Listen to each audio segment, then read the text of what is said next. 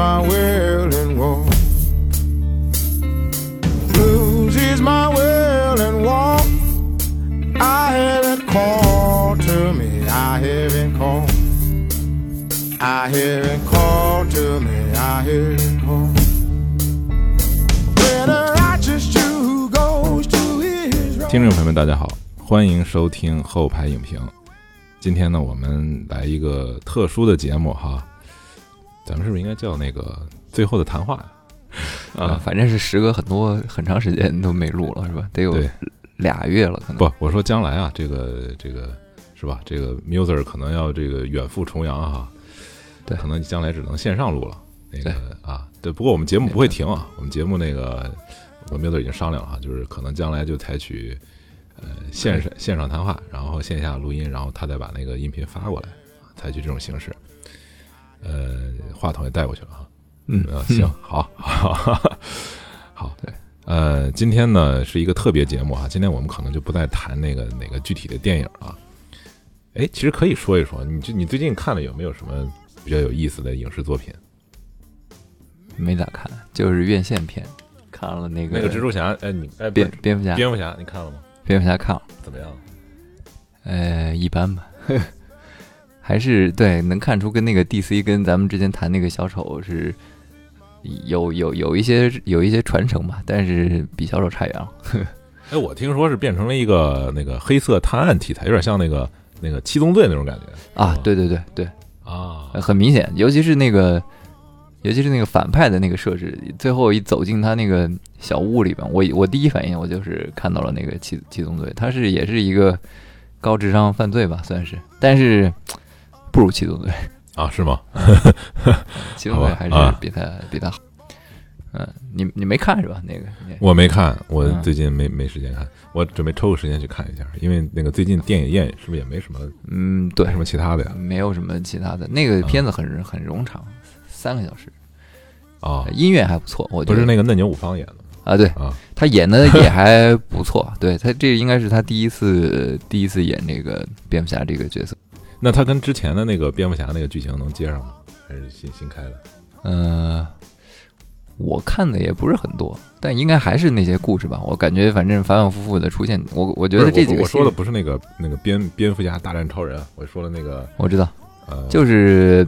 对我我觉得能接上，就是他跟就是你像现在拍那个蜘蛛侠，不来来回回拍吗？对，拍好几部，他其实故事不也就就是那些故事吗？啊他来来回回弄，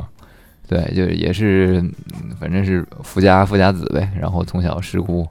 反正这些情节都在里边都有。但是你像那个诺兰那那第三部蝙蝠侠，那他不是就就就走了吗？这个没啊交代好，他为什么回来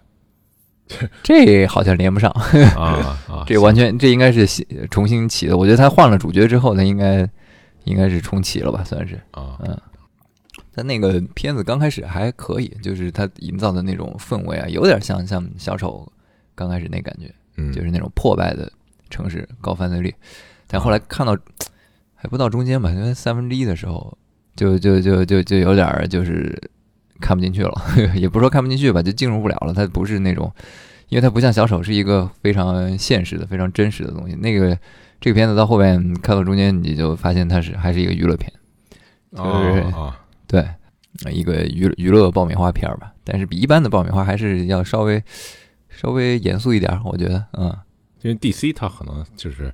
好像以前我感觉哈，就是哎那个那个那个那个那个 Watchman 就那个守望者啊是不是也是 DC 的？哎，对，他那个风格都很像啊，很像，很像。啊，对，就是这种就是跟小丑一样，就那种比较阴郁的。对它的嗯背景比较阴郁，比较比较灰暗的那种。好，那现在也是这个世界世界局势风起云涌啊。今天呢，其实我是给那个也是算是给 Muller 告别吧，一个阶段的告别。然后因为 Muller 他这个人生要开启新的篇章了，是吧？嗯，要那个踏出国境了，在这个非常时刻。好，那就以后就祝那个 Muller 一帆风顺哈，谢谢啊一切都顺利。当然了，就是咱们那个连线，到时候我不知道你那边忙不忙啊？那个咱们可以增加点频率，因为很多听众都给我反映说你们也太懒了，懒这个 是吧？那一个月都更新不了一期了，现在。这不过这个我可以说一下，因为确实是也找不到特别好的一个题材，现在对吧？因为如果翻特别老的片子呢，我是觉得跟观众现在距离稍微有点远，所以这个也不是一个特别好的一个。我我这插一句补充一下，其实我们俩经常会讨论要聊什么，然后 经常聊着聊着就无疾而终，其实找不到特别合适的片子聊。有时候翻出来说，嗯，需要两个人都特别喜欢，都觉得有东西可聊，还不是不是那么好找。可能对，其实有些有些片子咱们就已经决定要做了，比如说那个呃那个印度那个那个律政电影叫什么呀？啊，呃，杰伊比姆啊，杰伊比姆对，但是那个片子呢？就是你真说有点嘛，它也有点，但是嗯，就是说这个片子有点太类型化了，是吧？有点特别类型化的一个片子，所以真聊吧，也只能是硬聊，感觉稍微有点有点强硬。所以呢，也做我们做这个节目，主要是还是因为这个片子它有有点可说，对吧？我们有东西可说才聊。如果说硬要做的话，也能做，也不是不能做，只不过说呃效果可能就差点。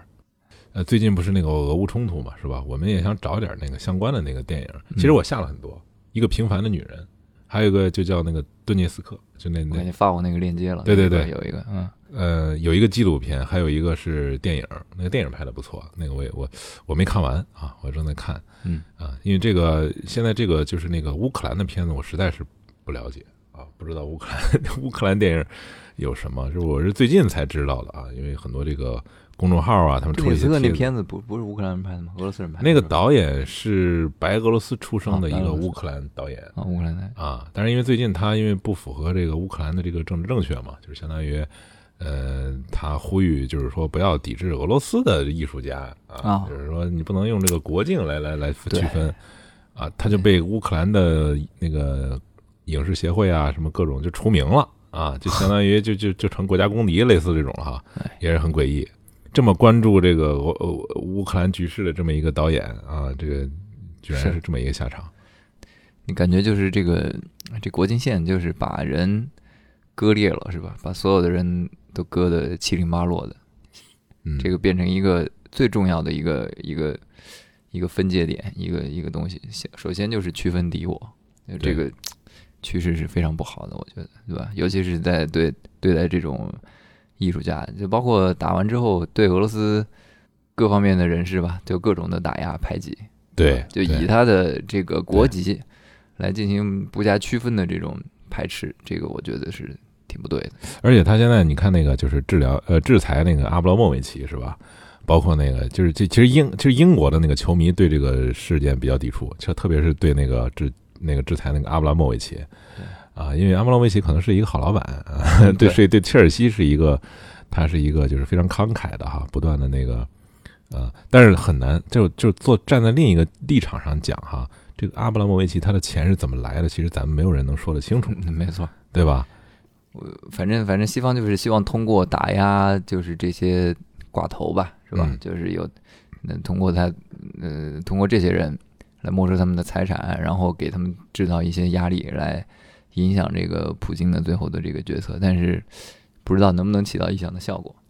对，这普京这个事儿吧，就是你可以感到这个战争这么突然就爆发了，而且是在二十二十一世纪的这个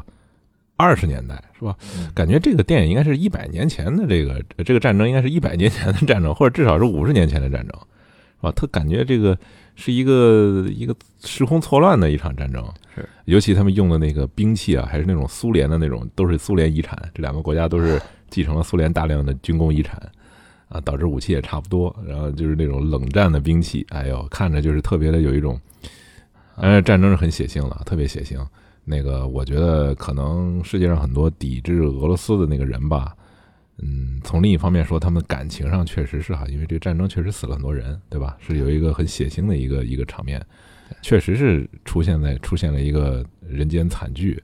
啊，所以情绪上的过激啊，某种程度上也能理解。对，就是一面倒，基本上是你如果去外网上看，基本上是一面倒的，对吧？对，当然简中世界可不一样啊，简中世界和那个我 那个那个对，在在俄罗斯国内也是。我据我了解，反正他们也是一个高度的被被这种屏蔽的、被控制的这个网络世界，所以你看各种什么民调啊什么的，也是告诉你，哎，战争打响之后，现在他的支持率高了，然后他的那个民众有百分之六七十的都支持这个这个事儿啊。大概是这么这么一个情况，但是真实的情况呢不太知道。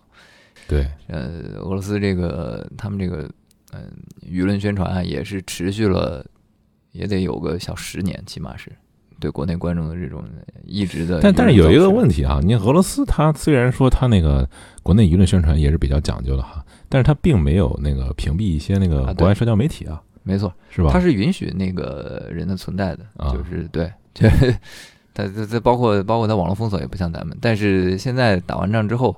自从它呃颁布那个法令之后，啊我觉得就是一点一点的在收紧吧。那个法令是一个很明显的一个一个信号十十五年是吧？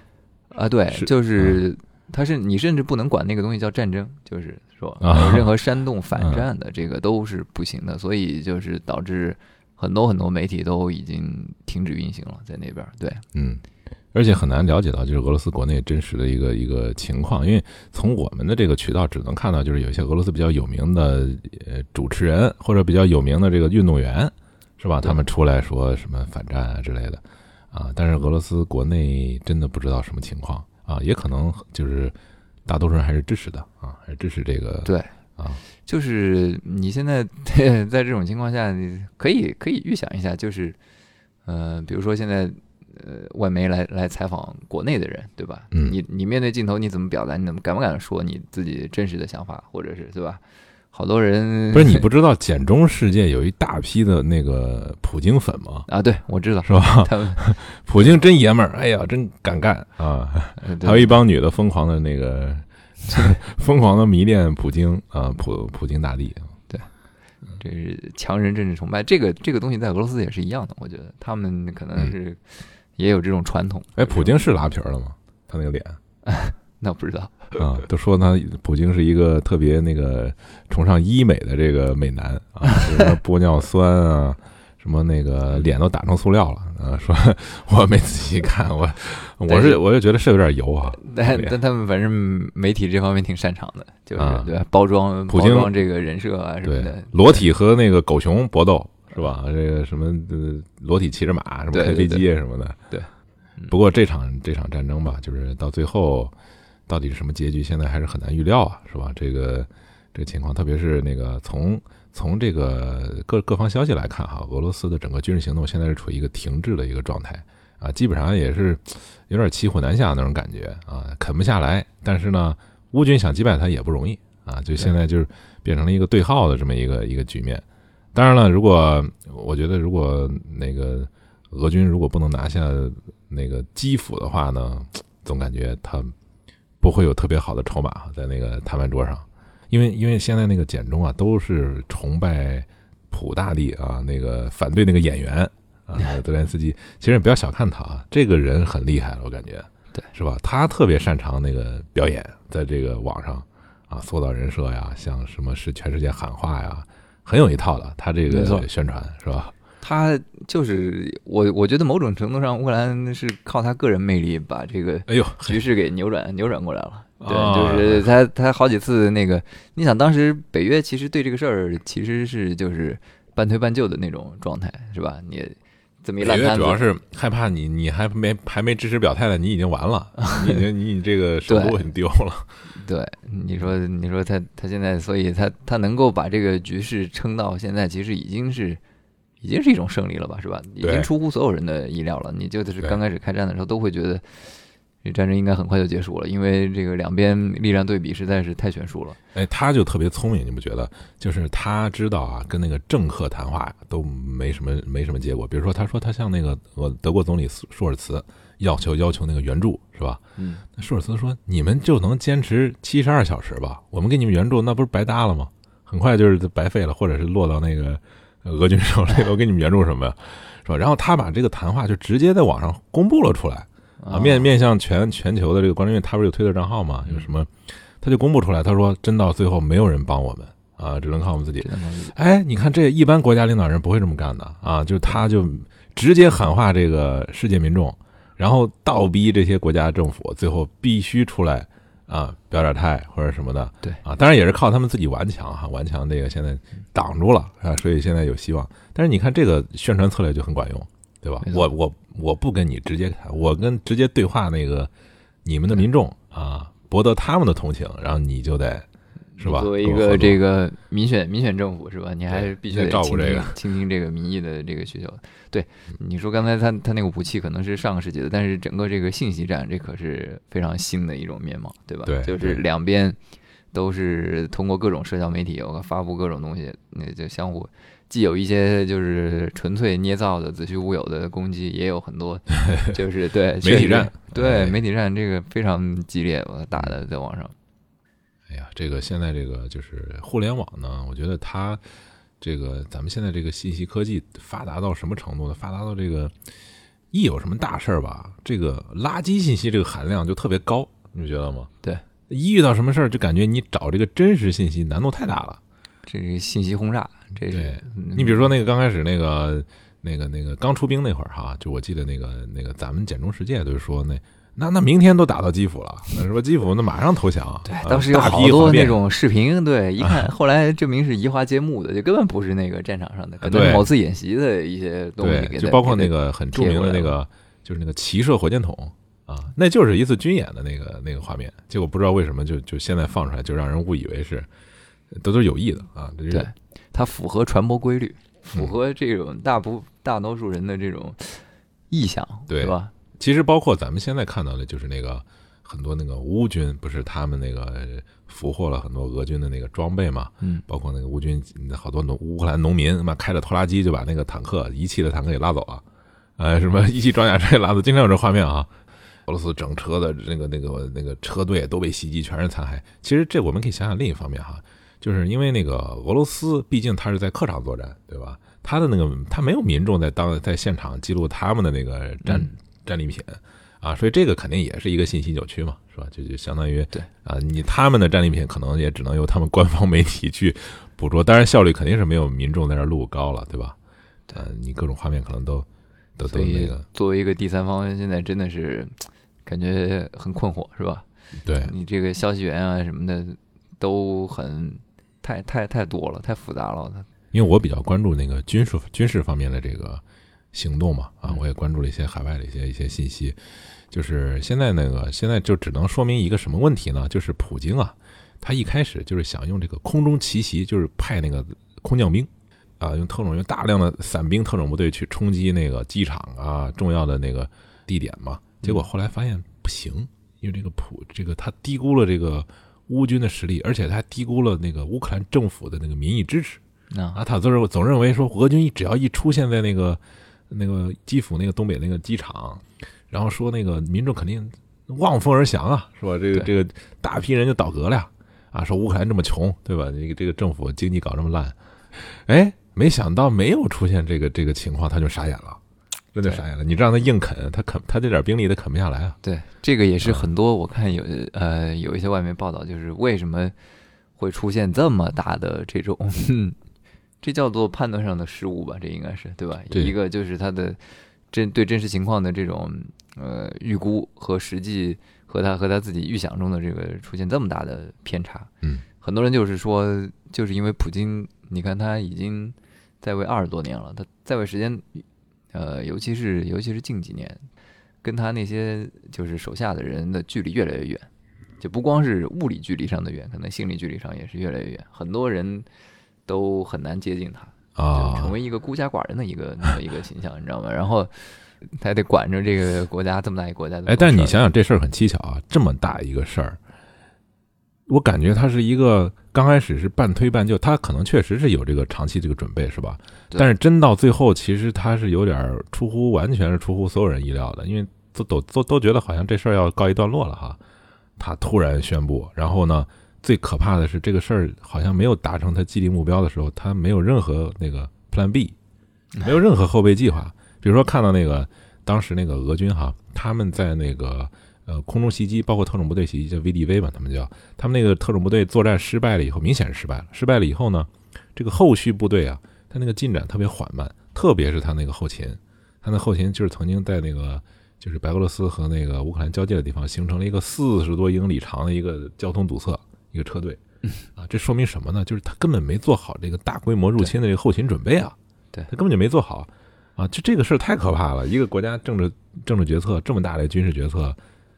难道没有一个很完备的计划吗？就是说，是吧？一二三，什么？我我觉得，我觉得这个事儿有点像撕开了，就是撩开了一个面纱吧，算是吧，是吧？因为在大部分人的这种臆想中，可能觉得这种强人政治家都是是吧，都是国际象棋高手，都是啊我给你 A、B、C，就像你说的，我 各种博弈，我肯定是最后我得捞点便宜或者怎么样的。最后，但是这次就展示出来，好像有时候不是不是那么回事儿。对，就就像就像你说的，他他有点过于的自信了吧，过于的相信自己的那个判断了，而且对这个对这个局势就是估计的过于简单，我觉得是对吧？嗯，这种东西也可能就是我说的，他他长期他可能可能他周围没有什么人能向他反映这个真真实的情况，对，对？吧？对嗯因为因为因为你这个权力太大了，你但凡是所有的人都在揣测他想要听什么，他想知道什么，所以都形成了一种一种信息的包围圈，一种真空，然后不断的向他灌输，对我们就是很牛逼，我们这个 战斗是吧？你看他上来，他他他他其实。呃，俄罗斯搞这个军事现代化也也弄了很长时间了，是吧？对，绍伊古的那个军改所以他肯定有一种长时间的这种呃浸泡在这种信息中。哎，绍伊古听说快被拿下了，说那个说他已经失踪了，我在呃，看。说那个好像是什么二十多天没上那个俄罗斯新闻联播，就类似那种哈，嗯就那个，呃，说那 普京对他特别不满啊，这事儿能怨得着他吗？我觉得这是吧？但当然他肯定是第一责任人了哈，但是说你最终还是因为你这个这个决策的这个是吧策略上的这个失误吧？对，他肯定嗯说给他吹得天花乱坠呗。他的这个军队多么精锐是吧？这个武器多么好，对军备多么齐整是吧？随时都轻易拿下，这给给他造成一种对吧？这种虚幻的、虚幻的、虚幻的这种力量感。当时对，当时一说什么，就是说那个网上不是盛传一个图嘛，说绍伊古就是一个男的，然后看见那个欧洲的那些国防部长全是女的，说这怎么打？这肯定赢了。哎，你看看，人家女性国防部长是吧？给俄罗斯给乌克兰就提供了一些比较现代化的那个反坦克火箭筒和那个防空火箭筒，都是肩扛式的单兵的那种，你还真的有效果。你俄罗斯空军到现在也没有完全夺取那个制空权。啊，包括那个俄俄罗斯的那个坦克部队啊，装甲部队损失惨重，就是因为他们有了这些火箭筒。这个就是所以就暴露出来现代战争这个很不对称啊！你看看无人机啊，都能造成那么大的这个伤亡，你这个地面部队在无人机面前那就是靶子呀，是吧？就没有任何还手之力。然后人家的小伞兵，哎，就这小伞兵一伏击，呃，专门伏击你的后勤车队，你就完了，没油了，你坦克只能扔了。哎呀，这这真是，一个是他在这个道义上本来也说不过去，就是汉人出兵这个事儿，两两方好像士气也不一样。俄军士兵他们出发前被告知说，你们去了之后，那个大家都会夹道欢迎你们。对对就乌克兰是 感谢你们来解救他们，是吧？是嗯你们是把他们从那个罪恶的纳粹政府手里解放出来。对，嗯、他们都已经受够了啊，希望那个回归俄罗斯的怀抱。哎，大家都会送上面包和盐啊。去了之后发现不是那么回事儿啊，这 所以整个那个士气可能也也不一样，两边的这个作战的这个，我我不知道这个东西在真正的战斗中到底能起到多大的作用啊，就是那但是反正那肯定还是有作用。呃，对，就加一个 buff 呗，是吧？这边是对低 buff，那边是加 buff。当然了，前提是你得有相对称的武器，对啊武器装备得得得是有一定的，不能有不能有太大的代差对你。实力得还是得差不多，对吧？对你起码得在在在不能是呃差的特别远。对，要么你说那个当年，对吧？那个咱们第二次鸦片战争还是什么时候？那那那清军当时的那个叫森格林沁吧，就那个蒙古那个啊，将军率领两万多骑兵，对吧？冲击人家一个团，大概也就是几百人吧，几几百人不到一千人的那个部队，那也是很英勇啊，那士气高昂啊，对吧？那可是你 武器有代差，你这就那没办法。那降维打击啊，那属于那是冷冷兵器对热兵器，那差的有点太远。对，嗯就话说回来，我觉得这个像那个，像当然我自己是很，我我我是不支持这种什么，但凡是俄罗斯的什么《天鹅湖》都不能上映啊，什么俄罗斯所有导演的那个东西下架，什么 Netflix 把那什么俄罗斯电影都给下了。我不知道真的假的，这我没我也没查。反正我觉得这个行为有点太过了啊，对吧？你还是要铺，还是要分清楚这个俄罗斯的人民、俄罗斯的文化，对吧？和 和现在的这个一个是政府行为，对吧？对对对哎，就是从从一头走到另一头呗，他就是这种。西方现在有这个倾向，他们叫什么？cancel culture，就那个叫取消文化啊，啊，有有有这个倾向，本来就是闹得有点感觉有点过。哎呀，反正这个事儿吧，就是那我我们可以说，你要真对比希特勒跟普京，那还是不一样的啊，因为那个普京不管怎么着，人家没有对这个大城市搞这个无差别轰炸，对对吧？对人家还是有这个有点分寸的，不能说是完全是无差别的那种。对啊，当然他有些可能就是现在那个沿海那个城市什么什么马利波尔是吧？呃，马里乌尔，啊，马里乌尔就那些城市，可能他现在下手确实比较狠啊，因为他自己也特别懊恼，感觉是对吧？没没办法了，老老老啃不下来，我的天，嗯，所以他，但是但是从总体来看哈，就是他这个轰炸行为啊，包括这个还是很还是比较克制哎，对，相对来讲比较克制了，对啊，但是就不因为因为因为你从他那个，就是他开战之前，他不是讲了一个小时话嘛？他他心里觉得本是一家对，啊，好像是吧？心里有这个东西，他还是呃多少会有点顾忌，对，不是说给给你当做那个异族人。哎，咱们那个普大帝那个他讲话那个很有意思呀，他他讲的其实引述了一个他在两年多前发了一个论文，我不知道你看过没有，我还专门找来看了看。那个网上有人翻译过啊，就是我不懂俄语，但是翻译过。他长篇累牍的那个去回顾了一下那个俄罗斯民族和就斯拉夫人形成国家形成的这个历史。他从那个就是那个那个基辅公国啊开始聊啊，就是说怎么斯拉夫化呀，怎么波兰化呀。这这普京，你别说这文章不知道他是不是他写了，反正就是他旁征博引，哇塞，弄了一堆，还把什么东正教那个还有。他有个叫希腊仪东正教啊，希腊仪天主教，啊叫就就是那个那个教很有意思。他就是他虽然不是东正教，但是他是希腊就是那个拜占庭的那个那个仪式啊，反正就是特别复杂。就是他说的意思就是说，这个乌克兰那个这个民族啊，跟俄罗斯民族就分不开啊，本来就是一家人啊，就是人为的啊，他猛烈的攻击了那个布尔什维克啊，就是说那个当年那个列宁啊，为了推翻那个沙俄啊，把本来是一家的这些人。给他那个人为的弄了一个国家叫乌克兰苏维埃啊，就是通过这个来来那个推翻 推翻推翻俄国我。我稍微插一句，我觉得嗯那那好多民族都这么造出来的，都是对吧？各种各种历史上的一些，你可以说偶然或者是必然也好那。那你说美国呢？对吧？那跟英国也本来也是一本来也是一家他给他啊。吞了吗？他给他给他给他，这个咱不说别的哈，就是他的这个文章呢，当然有很多可以争议的地方，比如说那个人家毕竟有乌克兰语啊，啊，对对吧？这个乌克兰语你不还还不能真的说跟俄语就完全你说还差别挺大的，对，对还不是像大家想象的那样，就是它应该是方言一样，对它它差别还是挺大的。它应该是比那个那个葡萄牙语和西班牙语差别还大。我听说，就是它那个公用语好像是不到百分之四十四十，还是呃，对，是吧？就是你看看书面呢，可能能猜个大概，但是确实听起来它包括它的发音啊什么的都挺不一样的，呃，差别还是挺大的。对，就是你说它都有自己的语言了，这个东西不是一朝一夕形成的，不是说你你今天给我 P A 点儿，我我明天语言，那起码得好几百年嘛，这个语对对对，其实通过那个历史可以看到，就是它那个东乌克兰，就那个利沃夫那个地方哈，它其实受那个嗯，就是西西乌克兰，它受那个波兰和和那个奥地利，就匈就奥匈帝国匈牙利那边嗯影响很深的。呃，它的很多民族的习性啊，那宗教啊，其实就是在那个欧洲化那边一点儿哈。那个东乌克兰就可能就跟俄罗斯那个啊，而且俄罗斯这个历史上来看，它更像是那个蒙古人的那个金帐汗国，说当时把那个他们的那种中央集权的形态，反而在这个叫罗斯公国，就是那个莫斯科公国那个那个上面流传了下来。但是这种中央集权的这种呢，它没流传到那个西乌克兰，西乌克兰这个地方还是有点那个西欧封建制那种那种那种感觉，嗯所以不太一样。最后，对，确实这个国家感觉是挺分裂的，因为它旁边靠着这么大一个邻国，对对不肯定的得受它的影响，所以 也是这种小国的这种也不能叫小国了哈，它除了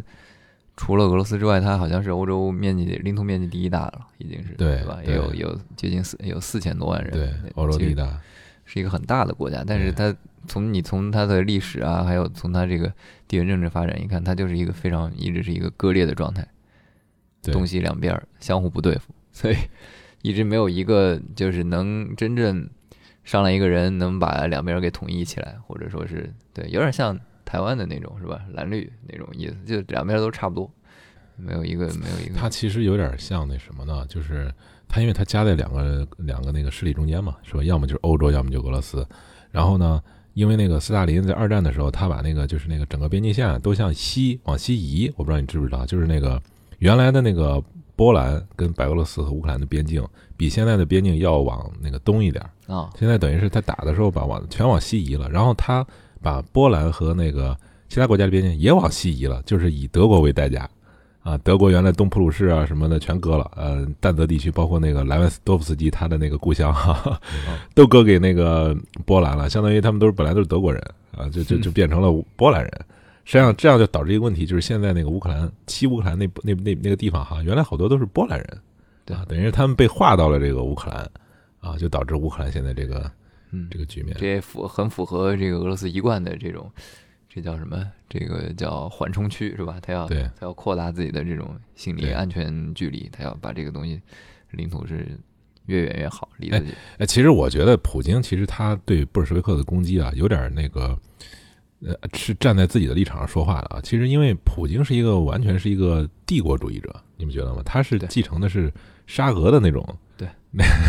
那那种那种意识形态，呃，包括是非常强的一个民族主义者对。那么布尔什维克从从最早的形态上来讲，他是一个国际主义者，没错，对吧？他们不强调这个国界线，不强调国界线，全世界革命认啊同我的意识形态，对吧？这个是首要的，对你得认同这套社会主义、共产主义价值观，然后才才说那对些。，要不然你很难解释为什么苏共会成立一个共产国际，是吧？为什么会成立这种这种组织，在全世界他要支持那个呃阶级革命啊什么的，就是因为他们嗯摒弃了这套国家主义的说法。当然了，从从列宁往后哈，到到斯大林开始，又开始形成了一个新的这个民族主义叙事，就是苏联的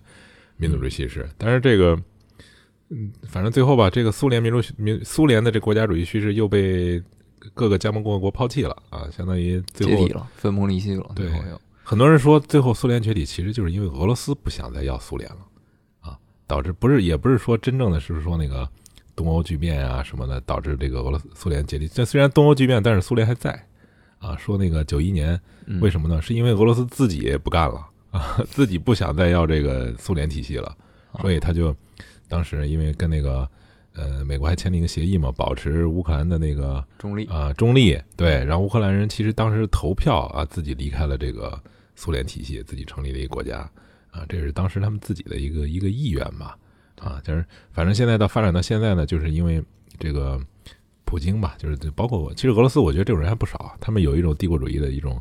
一种就是沙俄的那种情节啊，就是说我们当年为了欧洲这些土地，我们流了多少血啊，对吧？打了多少仗啊，居然现在变成了这个样子，变成了 我觉得乌克兰对他太重要了，他们觉得，所以他们一定要把它给拿下啊。对，但是现在我觉得不管怎么说吧，我觉得俄罗斯这个结局都我是持悲观态度啊。我觉得他不管怎么说，他都输了，对不对？你即便是你能占领，你也不可能全境占领给人灭了吧？现在是吧？这个你也达不到了。如果说这个你达不到的话，那你等待你的就是什么呢？就是这个有可能这个波兰呃有有可能这个乌克兰呢，他就彻底的倒向了这个对西方，对吧不是？有可能，我觉得现在 基本上你现在就是血海深仇了，就是啊对是吧？你你经结下对我兵戎相见，你这是这已经是几万伤亡了！对，把这个底线给给挑破了，他死了很多人。现在我没有看到具体的那个伤亡数字的统计啊，反正是这就是算血海深仇了，这绝对是。你看那个那个外外网上就是有一个那个乌克兰的那个一个四五十岁了，五十多岁了，说那个记者采访为什么参军，说他们把我儿儿子打死了啊，啊所以我要来把你们儿子给打死。那就是这样啊，现在就已经到了这个这个程度了，对吧？对你 这个这个民族伤痕啊，这个已经我觉得几十年都经铸成了，几十年都不会再再消亡都消亡不了。是所以，对，就像你说的，他他也不可能去真正的就武力占领，是吧？现在这个代价太高了，你不可能不可能长期把它占着，反而是对，就像你说的，他乌克兰彻底倒向 倒向倒向欧洲，这完全是一个事与愿违的事儿，对吧？跟你最初的这个呃设下的这个战术既定目标完全是相反的、相违背的。而且你不觉得就是因为这个原因导致乌呃那个俄罗斯的邻国，他们现在会有一种急切的想找到一个一个那个后盾的那种那种感觉啊，是吧？你你你你发现啊，原来 原来他又露出他的真面目了？真的会出兵，我的妈呀，这这我们怎么办？嗯，那么多小国是吧？在周围，是，其实俄罗斯我们本来还想聊一个电影呢，我觉得将来可以做一做，就是那个那个呃利维坦啊，利维坦，对，那个电影是有点意思。还有那个后来你记不记得，你这边有一个实验电影，就是在乌克兰搞了一个实验电影，就是把那个当年苏联的一个一个集体生活给他给用纪录片的方式给拍出来，啊，找了个那个真朗演员。道什么？朗道夫、不不是四个字，列维、呃列维朗道，列维朗道，对。嗯，那个纪录片好像是还可以，我们可以找来做一做哈，就那个。很长，四四个小时，对。三四个小时起码是。还有那个危楼渔夫啊什么的嗯。啊，但是这看的那种人比较多了你就能看到，就这国家，哎，就还是处于一个就是挺怎么说呢，挺挺腐败的吧，就是。而且俄俄罗斯还有一些那个科幻片儿啊，一些啊对有点粗制滥造啊，但是但是它也有一些比较好的一些相对好一点儿啊那个科幻片，啊，包括这个以前的苏联电影啊，嗯，苏联电影可以可以咱们找来做做，可以。对，苏联 苏联，你别说苏联时期的，他的反正从他这个呃表现手法、艺术创造啊这方面，还是还是可以的。俄罗斯是一个比比后来的要好，对对吧？对我始终觉得俄罗斯是一个艺术上特别厉害的一个国家，啊，对你不觉得吗？他从绘画到小说到文学，对吧？到这个音乐，都是一个很厉害的一个一个国家。这个对它为人类文明也是贡献了非常多的这个瑰宝啊，就是。对我们没有办法忽视它，虽然说他们现在是吧，这个嗯造成了这么一个局面哈，但是我们没办法忽视它，我们也不能去说有意的去把他们给给删除掉啊，或者这也是他们的内心非常骄傲和不羁的这种力量来源嘛，是对吧？他他贡献了太多的这种天才在对这个人类文明身上，是吧？他们就是嗯俄罗斯这个人，这个非常独特的，就是他们既觉得自己是欧洲人，又不觉得自己，又不被欧洲人认视为欧洲人，就是这种感觉，就导致 这个这个民族是很有特点的民族啊，横跨这个呃欧亚大地。普京我记得上来有几次吧，都已经非常向西方示好了那种感觉，对也要跟他们和解，想想加入这个欧盟啊什么的，但是都是碰了一鼻子灰。普京不是说那个两千年问克林顿说俄罗斯如果加入北约行吗？然后 然后克林顿没有搭他这茬儿啊。那那现在就明显就是你感觉那北约就是针对我的，那很多人就对我觉得北约为什么还东扩存？在的意义可能现在对对我又没说要要怎么干，你怎么就就不停的要东扩呢？啊，是什么意思？这是吧？当然了，他这个做法呢，也验证了北约东扩的一个一个 有点像一个合理性的预言，是吧对，？从格鲁吉亚亚是吧到这个克克岛，这这哎也说不清楚了。是吧？是最后最后就走到走到这一步了。这个还是世界和平吧？我觉得 啊，现在这个在开战这种国与国这种级别的战争啊，真的是有点儿不可想象，对对，有点脱离时代的感觉，难以置信。对，像这种民族主义仇杀，本来应该发生在上个世纪啊，是吧？它不应该发生在这个世纪。对，好，那我们可以趁这个机会啊，因为这个也是一个历史节点嘛，我们可以那个回顾一下我们这个播客的节目的历史哈。我来，我来看一下啊。嗯，我们这个播客到现在是官方啊做了四十九期了，但其实不是四十九期，应该是直接删了。应该是五十二期，应该是有三期就消失了。嗯，呃，什么鬼子来了，还有那个 V 字双杀队是吧？嗯还有一个什么我忘了。哦，大大明节，啊啊大大明节那个也没有了啊。啊，大明节其实咱们点击率比较高的一一期一期节目嗯，啊，就是就是疫情那那会儿聊的，就是疫情对对对那个那个春节，我记得这个一九年。对，那那也没办法，现在因为那个各个平台吧，他们这个他们其实审查的莫名其妙，你们觉得吗？就有些我们觉得好像不一定能保住的节目，好像没没事儿 啊，但是反而有些我觉得像那个《V 字仇杀队》，我都不知道犯什么忌讳了，除了那个片名哈，咱们里边没说什么呀。我觉得可能就是片名。对，咱我们里边我我而尤其是把这个，我们每次都得把片名放到那个标题里嘛，这是一个很大的一个 flag。但是后来我我把那个名字都改了，我改成 V 都不行，我我又上传了一次，就写了一个 V，也不行。那被人工人工审查了啊！你他他能他能审查字母吗？一个字母都不行。就跟俄罗斯现在上街，你挂个白板都不行啊对俩字儿，我说俩字儿行吗？不行，带走了。嗯，就是就我们这个我们这节目其实还是比较注意尺度的哈，就是可能前期吧，前期嗯这还好，后期吧，我们都其实比较注意。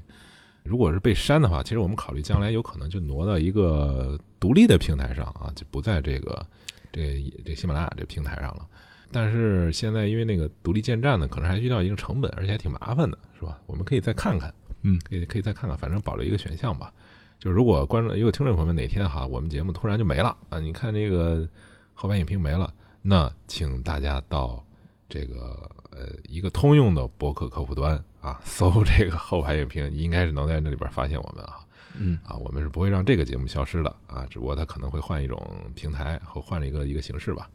那我们这个播客节目最早的一期应该是在二零一八年啊，二零一八年的那期叫伊卡洛斯，那个时候其实嗯，第一期就是关于俄罗斯，对，二零一八年二月，对俄罗斯的一个罗，它不，它是一个美国纪录片，但是它是一个关于俄罗斯的那个兴奋剂，对体育兴奋剂的那个电影儿，啊，当时主要是因为，嗯，我们两个在那个偶然间吧看到这个电影啊，就突然想起来，哎，这这就可以做到我们这个博客里边第一期节目，因为这个他那个纪录片呢拍的比较惊悚，是吧？有一定的惊悚性，而且还跟那个当时沸沸扬扬那个禁药事件对比较比较那个契契契合啊，而且是讲的是一个最后是一个叛逃的故事，对吧？那个 他们那个实验室主任，所以很很有意思，所以。R o c h i n k o 对，绕亲口，这当时就就就决定做这个节目了，而且我们当时也也是搜集了大量那个关于这个当时那个叫什么索契冬奥会哈，他们那个作弊，后来那个调查报告啊，整个那调查报告全文，我们当时都翻过这个，就是具体了解过他当时是怎么怎么弄的，然后就聊到了啊，哎，我们可以说说我们为什么做这个播客节目啊？好像是当时觉得这个中文播客市场没什么可听的哈，就是给就给人这种感觉，说那都干脆咱们自己来吧，对吧？没听的咱们生产点东西呗。咱俩都算对是就是喜欢喜欢听博客的，对吧？听博客很早，啊对对我我最早是，我最早是听那个 Cynica Cynica Podcast，就那个那个那个郭广义他们跟那个金玉米做的那个关于聊，其实是聊中国时事的，有一些文化啊、科技啊，那个现在还有。呢，那个现在对，还有它现在分裂成变成一个矩阵了，算是一个品牌了。他们底下做了好多小的细分的，啊，金玉米做了一个做了一个单独的吗呃？？对，金玉米还是应该还是他们的主编吧，然后在底下分了好多，有专门聊专门聊商业的，专门聊那个科技的，专门聊哦是那样。对，哦对啊，我也我也喜欢听那个节目，就那个 Cinica，当时那个他们最早还在北京录的时候，我就一直听啊。后来他们不是搬到美国去了嘛？这个我后来我也关注，但搬到美国以后，他们就很少再请一些特别有意思的人，感觉请的都是学术上那些人那那些人啊，更更学术范一点因为因为当时也没有什么其很好的渠道来，对吧？来来来了解中国的这些时事方面的事儿，就他们对对，他们是应该是一些那个叫 expat，就是那些在中国的外国人啊，对，啊，他们喜欢聚在一起外媒外媒记者，对外媒记者看看中国对，哎，那个角度就很有意思，你感觉就是他们因为都比较熟悉中国嘛，然后还还有一些那个生活化的一些观点和一些比较直观的一些经验，对所以讲起来很有意思。对。对，然后我还听那个，我最早是听那个那个《纽约时报》当时特别有名那个叫那个哎，不是《纽约时报》This American 呃 Life，《This American Life》，它那个那个 spin off 那个叫什么？那个叫叫呃 Syria Syria Syria Syria Syria 对，那 series 那个我我我那个都是是后来了，我我听的比啊你还早。我 This American Life 我也我也听了好多，啊但是对，那个就有点像现在中文那个叫什么故事 FM 那种那种形式，对但只不过他是有一个主持人来串，主要是主持人来说，也 Error Error Glass 他来说，对，和故事 FM 我我始终觉得有点一般，因为他那个很多期感觉选材上我不是很感兴趣，就个别吧，个别 已已经不容易了，我觉得在中 文世界里，对这个 有他他他能提供一些它更新很快，对，更新很快，他有一些实质的东西，对对对，还可以，对对对，就是呃要去挑吧，它那个量也很大，他他那个当时时我记得武汉疫情的时候，就第一时间去采访了很多那个就是当时困在武汉的那些人，嗯，当时新闻里其实你都看不到的，就是那种啊，就是包括这次前段时间刚更新了一期上海的，是吧？上海现在不就在很严重吗？对，包括嗯香港的义工啊这种，他能嗯提供一些一些不同的视角，就是跟官方新闻不一样的这个视角。就当时听那个听那个那个，感觉英英语节目的这个内容很丰富。很，丰富，对，对，而且他们那个市场很成熟，就是很多那个，其实他们很多是做那个公共电台的，公共电台的人去做的，就是整个包装啊、音效啊什么的，整个这个节目形态啊、配音呢、都非常的专业，而且那个节目内容很丰富。他们就是不是特别简单的啊，就是两就像我们这个两人对谈啊什么的，他们真的是去实地采访，或者是去现场当中录那个现场音啊，或者就就弄得特别的高，制作特别特别精呃精美，对对，就是精细，跟那个对跟一个声专题纪录片有点专题对专题纪录片一样那种形式。嗯这种东西在国内现在都没有，你不觉得吗？现在的咱们的我我不知道啊，因为咱们电台我也不知道他们为什么不转型搞这个东西。我觉得完全应该转型啊，应该转型搞这个东西啊。是吧呃啊，对，可能需求还是有限吧。我觉得你要嗯说就对，就真正讲述的，现在确实就是比较少，大多数对大多数还是这种轻聊的，成本低呗，是吧？这这个它它这个经济回报很很小，很有限，对吧？其实国外也比较有限。其实国外我看那个，就是因为我也关注很多大量的博客嘛，像什么有什么讲哲学的，还有那 BBC 的好多那个，就是 BBC 有一个叫呃叫 In Our Time，啊不知道你知道那那我知道那就那就是讲各种知识的。还有嗯还有一个 From Our Correspondent，就那个嗯，业余记者给他们报道的啊，挺多的这种，就是很多很多。对，你英文世界的这个这个太丰富了，或这东西太多了。而且他们很多都是那个特别神奇，就是一个人单聊，一下能聊好多年，特别多年。我就我就听过那个，就是讲那个罗马皇帝的，就是他专做罗马皇帝。为什么罗马皇帝特别多，你知道吧？几百个 啊，他就是一期一期做，他就讲这个。国内也。有，你也下来。我的妈呀！就这个人，你，你说中国皇帝也能 也能说一辈子。对对对，他就只做这个。哎呦，就就就一期一期在这儿聊，然后而且就是我觉得他那个节目是没有什么经济回报的，也没有什么广告啊什么的，他就是属纯属个人兴趣爱好。对，就纯属自己嗯喜欢这个，就就就在这儿贡献这个 这个东西。当然也有商业化的，商业化比较成功的也有。但是我就说这个那个为爱就是靠爱发电的这种也很多啊。就比如说那个，但这种领域都比较偏门儿。比如说那个就是咱们国内是有一个叫机核网嘛，啊，是吧？他们做那个游戏那个，其实海外这种特别多，就是英语世界里边的各种游戏评测啊，我都听过好多啊，就这种，就就在那几个宅男凑一起就啊，开始开喷是吧？在这聊，对，像他们有些影评节目叫 rewatch，我不知道你你知道不知道那个啊？啊，就是等于是老片儿重看，一边放一边聊，一边放一边聊，而且就是特别随意，也没什么大纲，就是这纯这个瞎聊，在这儿就是照这个瞎聊。就这种节目，它也能坚持很长时间，而且还有一定的这个受众规模嗯啊，这很神奇。我感觉这个是不是因为老外他们有这个听众文化，这个广播还是生命力很强？我感觉播客其实就是很适合这种边边角角的，就是这种犄角旮旯里的这种满足各种小众的这对种长尾需求的一个市场。对，你比如说你需要那个陪伴的服务，对吧？你可以听一个什么闲聊天的这种，对你就在那儿放着呗，对吧？你想干嘛该干嘛干嘛，刷碗呢什么？因为我看那个那个有一个统计说，好刷碗是播客那个 听的一个特别重要的一个场景，包括做饭、通勤啊上下班，上下班、刷碗、做饭，啊，睡觉睡觉之前啊，就变成一个特别硬的一个一个需求。很有意思，这个 现在这个公众时间都被抖音、快手占据的今天，居然这个对，啊它还是有 挺好的，它能对吧？你不用眼睛一直看，你能解放出你的视觉，对吧？可以去干别的事儿，手脚也可以干别的事儿，戴个耳机就行。是这个形式还是有它不可取代的这个优势的，我觉得。对，那中文播客最开始有那个导流的，我记得有些网站，有些独立网站去给导流，什么叫播客一二三还是什么，就是类似哈，他们那种哦推荐的那种。然后还有要么就是那个苹果上有一个叫每日推荐嘛，还是什么玩意儿，就就那个哈。你说这个，我想起我最早开始听，当时有一个我忘了是德国之声还是哪儿，他们会评选播客世界播客大赛，啊，当时有一个叫反啊播的那时候，现在还有吗？Anti Wave，那那很早很早了，那应该是我上大学的时候，零零三年零四年的时候，那会儿就有中国播客的，那是 那个中国最早的不是叫什么糖蒜广播吗？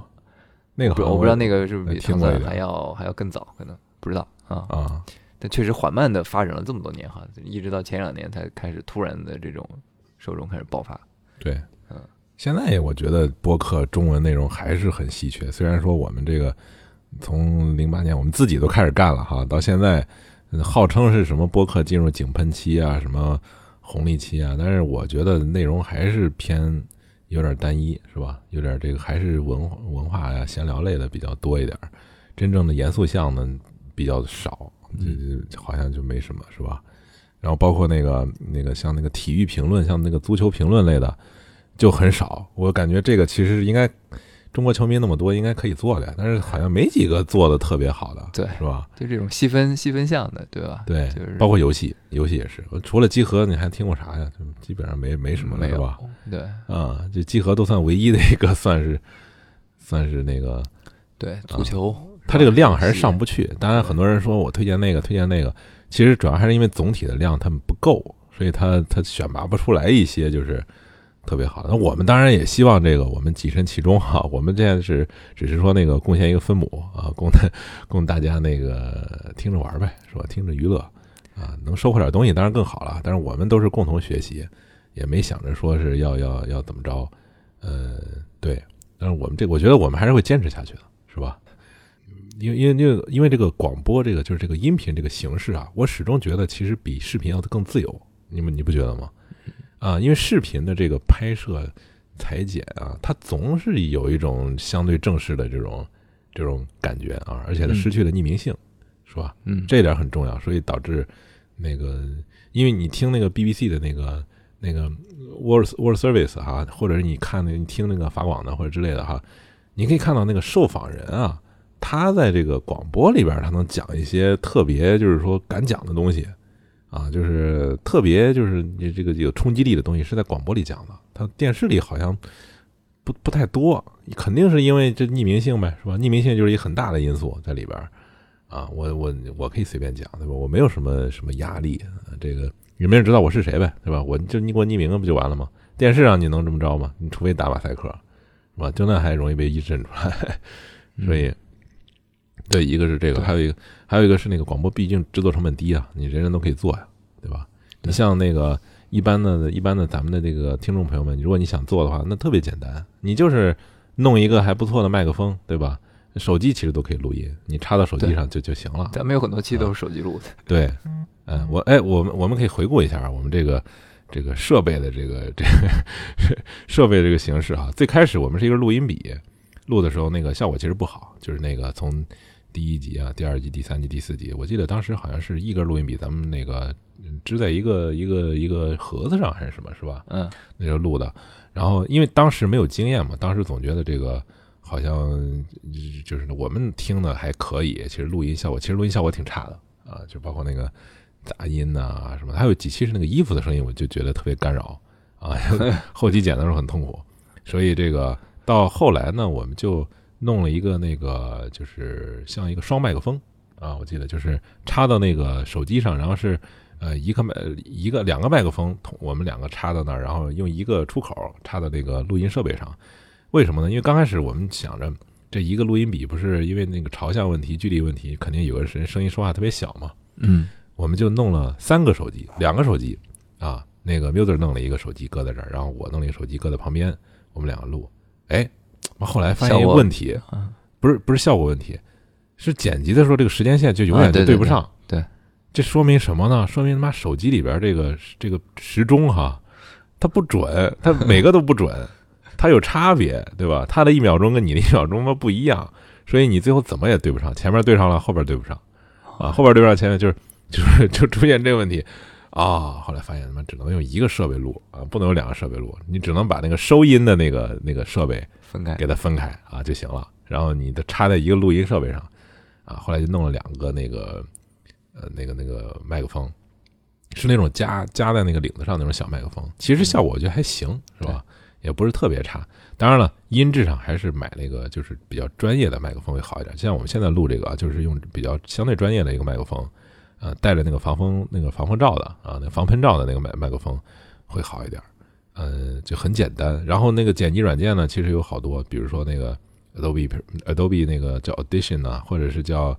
那个比较便宜的哈，有那个 Audacity 好像叫那个是那个是那个免费的，其实都可以，都能网上都能找到。那个用剪辑呢也非常方便，其实就是特别简单，就是一学就会啊。其实我觉得听众朋友们有兴趣，真的可以自己尝试一下，去去做一下这个节目啊。从零开始，对，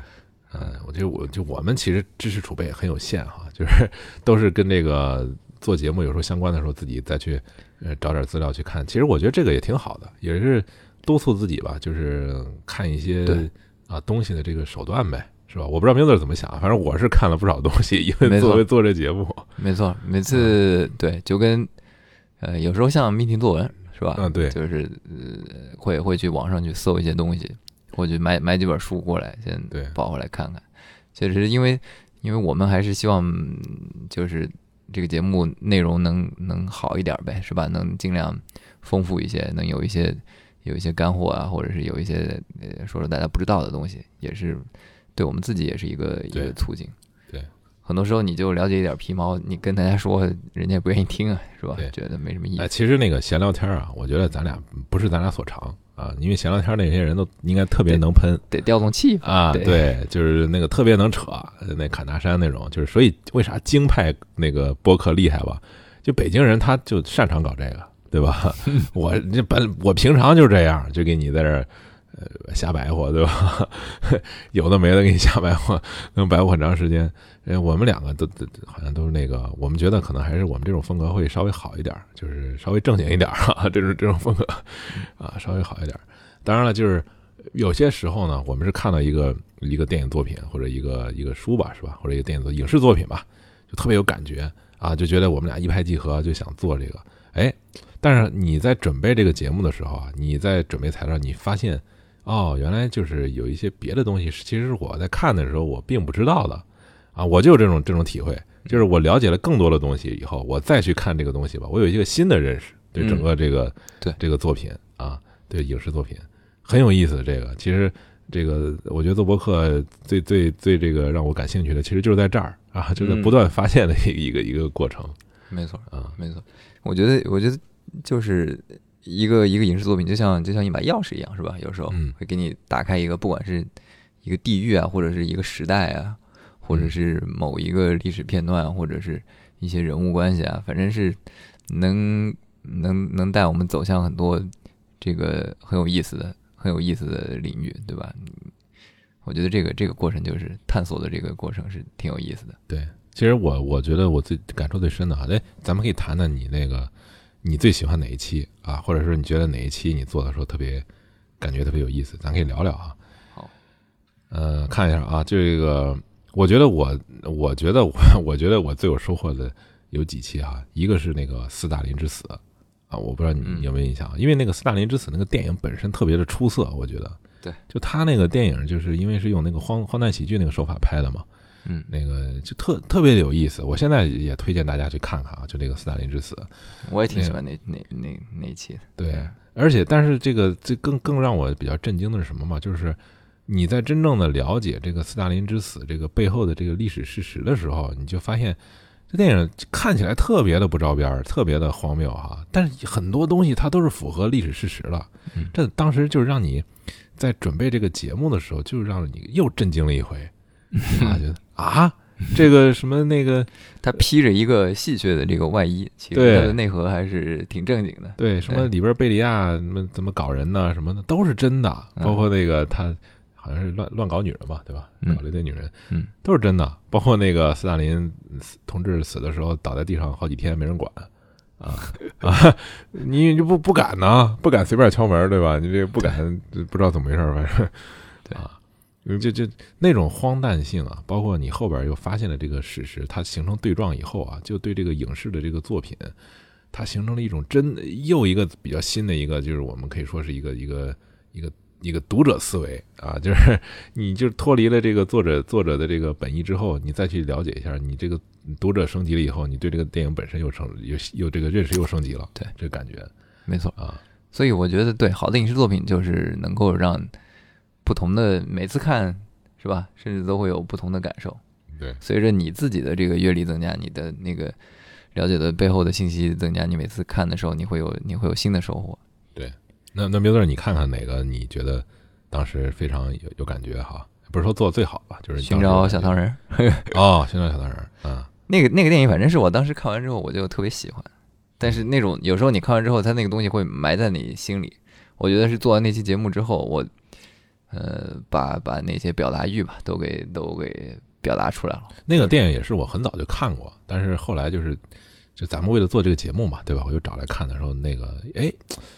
哎呀，感觉那个感觉其实还在啊。当时可能有点淡了，就是那个看时间长了嘛，现在感觉还在啊，就那种感觉。因为 Miller 是一个音乐迷哈，他可能对这个节目就更感兴趣了。看完之后，对对对，啊，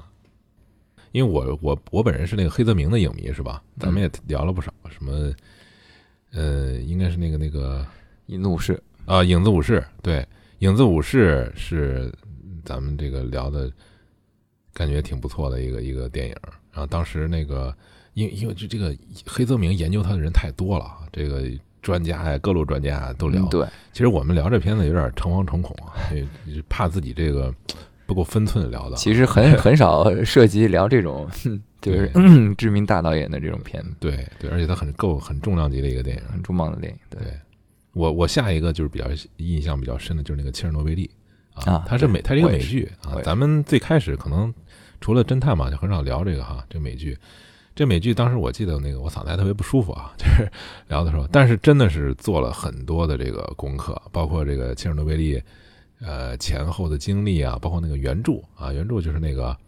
那个白俄罗斯那个作家是吧？叫什么？呃，阿列阿列阿列克谢阿列克谢维奇对，嗯啊，然后他这个中文版的这个书哈，这个名字经常变，很有意思。对，出了几版，对，出了好几版，名字还不一样。啊，除了什么死亡、什么爱情，我不知道该说什么，是不是？对，后来，对，后来我还专门找了一本英文的那个《午夜午夜切尔诺贝利》那个书看了看，就是那个，你就你就发现这个切尔诺贝利它背后啊，真的是又是关于俄罗斯的哈，咱们这个 好多关于俄罗斯的，反正就是这个它背后折射出来的当时的那个那个苏联的那种那那那种情怀哈，那种东西啊，其实放到现在就似曾相识啊，你不觉得吗？是的，是吧？啊，对你这么一说，其实俄罗斯俄罗斯的这个元素还挺多的，就伊卡洛斯对吧？第一次，嗯啊，斯大林之死，再见列宁也算吧，再见列宁也算 对，嗯，然后切尔诺贝利是吧？嗯，其实我们那个迭戈马拉多纳那一期，我觉得呃也也挺有意思的，因为那个纪录片本身也挺有意思，而且我跟缪德我们又是体育迷啊，足球迷是吧？哎，我觉得咱们可以有时候单开一个番外篇嘛，专门聊聊足球。是不是也行？咱们够专业吗？啊，那个 Muller 是著名的那个 AC 米兰的球迷哈，我是那个巴塞罗那的球迷。当然，那个我原来曾经是 AC 米兰的一度的这个球迷啊，主要是因为那个二零二一年之二零一一年之后实在是打的太难看了，我就就后来我就放弃了。阿莱格里。啊，那个当时战绩还挺不错的，二一一年还夺冠了。嗯，对，对，最后的最后一次拿联赛冠军。哎，我觉得是不是可以咱们真的聊一聊？因为米兰，哎，你看这两年都要进欧冠了，今年对，是今年现在目前那个联赛排第一，对，有有可能要要要要要重新再夺冠，但是这东西吧，你觉得不好聊是吧？对他这个观众的面相就会很窄，就是啊，有点 就而且我们这是影视观众，对倾倾向性太太太严重，是吧？对，会会遭喷可能啊。对，可以可以聊那个跟跟体育相关的影视作品，我觉得像像之前我说那个那个可以，就讲英国足球那个 English Game 啊，英国教练是吧？不是英国教练，那是英那是美剧吧？美呃英剧。我英国可以，那那个还行，对，那个就是讲的是那个足总杯嘛，英国足球的起源嘛，可以。我觉得爸妈不在家挺不错的啊，但是那期其实没多少人关注，我发现那片子太就是片子太太冷门了，是吧？确实是他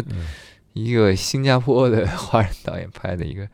受众就是太小，但是我我觉得那个片子挺好的，我对我自己我也挺喜欢那片子，对吧？我也特别喜欢那片子，那个片子的那个风格特别的让人有感觉。嗯，说不上来什么风格，反正就是那种风格，就是让人感觉特别的那个陌生化啊，但是又有一种就是那个童年记忆那种那种那种感觉啊，华人家庭的回忆，那共同的回忆，感觉是。对对，你要说这里边我最喜欢哪个电影哈？一个是刚才说的那个